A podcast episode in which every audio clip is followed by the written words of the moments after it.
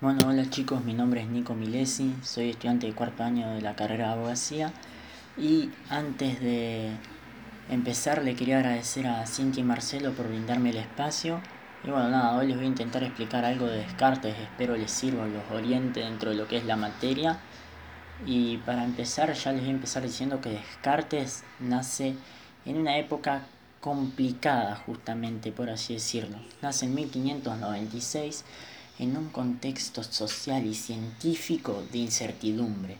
En el contexto social se da la reforma luterana, entonces la iglesia entra en un conflicto y se produce una ausencia o pérdida de credibilidad en la Biblia, ya no se tiene como ese libro de conocimiento máximo, sino que se le empieza a dudar.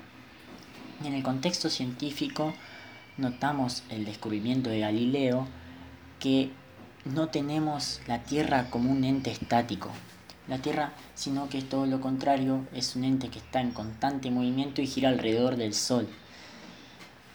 Eh, entonces Descartes se cría en esa forma de verlo, que se en esa incertidumbre, entonces Descartes no ve que es cierto y que no, y esa duda como que a él se va a ver plasmada en su forma de ver el conocimiento, en su forma de llegar a él. Entonces, Descartes dice que para llegar al conocimiento hay que ir primero someterlo a un método. El método Descartes consta de cuatro reglas. La primera de las reglas es la evidencia, que Descartes dice que la evidencia debe ser una idea clara, simple, nítida, que llegue sin intermediarios a nosotros, como la idea de que 2 más 2 es 4. Luego en análisis, como segunda regla, que el análisis sería desmenuzar lo más posible al para poder ver bien punto por punto esa evidencia para ver que sea viable, ¿no? La tercera es la síntesis. La síntesis en qué se basa en ir de lo más simple a lo más complejo, de lo sencillo a lo difícil a la hora de analizar las cosas. Y por cuarto, la revisión, es decir, pasar nuevamente por todos estos pasos, por todas estas reglas, para ver que no cometimos ningún error dentro del método. Luego este método, que lo hace Descartes? Lo, lo pone a prueba con el saber tradicional. El saber tradicional de esa época estaba basado en lo sensible, o sea, lo que percibimos en los sentidos. Descartes que dice, para hacer un ejemplo, Descartes dice, hay que poner en un ring el saber tradicional y que el método lo golpee. El método lo golpee, lo golpee, lo golpee. Si el método dice llega a llega a refutar ese conocimiento, entonces tenemos que buscar un nuevo conocimiento que soporte el método. Y si el conocimiento resiste ese método, es porque el conocimiento sí es cierto. Entonces Descartes qué hace? Pone en duda lo que es lo sensible, Descartes dice que nuestros sentidos nos engañan. Para ello otro ejemplo simple, vos estás en tu casa y sentís olor a lo que serían milanesas, por ejemplo, ¿no?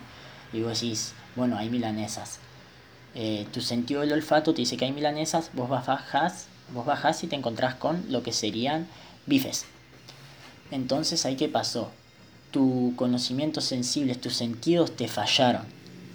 Y dice Descartes, tampoco podemos darle darle la certeza de lo que es cierto, no a la razón. ¿Por qué? Dice. Eh, podemos llegar a premisas o conclusiones que pueden llegar a ser absurdas. Otro ejemplo eh, de esto sería, el amor es ciego y Dios es amor. Entonces, Dios es ciego, por esa razón, ¿no? Entonces también pone en duda lo que es la razón. Y también pone en duda lo que es lo matemático, las ciencias exactas. Lo que dice Descartes de las ciencias exactas es que le atribuye a una especie de genio maligno la, la forma de hacernos creer que aquello que es exacto en realidad no lo es, que este genio maligno hace parecer que sea así. Entonces a Descartes en un principio se lo toma como un escéptico. Los escépticos, chicos, son gente que no cree en nada, que pone en duda absolutamente todo. Y Descartes dice, yo no soy escéptico porque encontré primero la verdad. La primera verdad que encuentra Descartes es que él piensa. Y por, y por ende, si él piensa, existe. De ahí Descartes nace la famosa frase pienso, luego existo. Entonces la primera verdad es esa. Si yo dudo es porque existo. La segunda verdad es que Dios existe. No hablando de Dios como eh, dentro de una religión, sino hablando de Dios como idea de ser perfecto, de ser que maneja todo, de ser ideal. Y Descartes dice que la tercera verdad es que todo lo que encuentro cierto a través de mi método lo es. O sea, si resiste el conocimiento del método, es cierto.